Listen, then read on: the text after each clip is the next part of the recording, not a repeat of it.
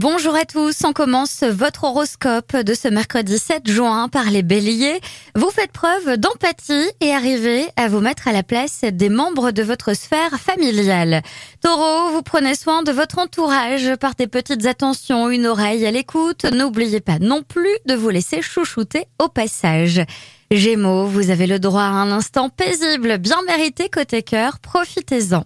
Cancer, votre patience peut donner lieu à des occasions d'améliorer vos finances, mais ne tentez pas le diable et réfléchissez avant de prendre une décision. Lion, vous lancez dans une nouvelle relation par simple curiosité risquerait d'avoir des conséquences totalement désagréables.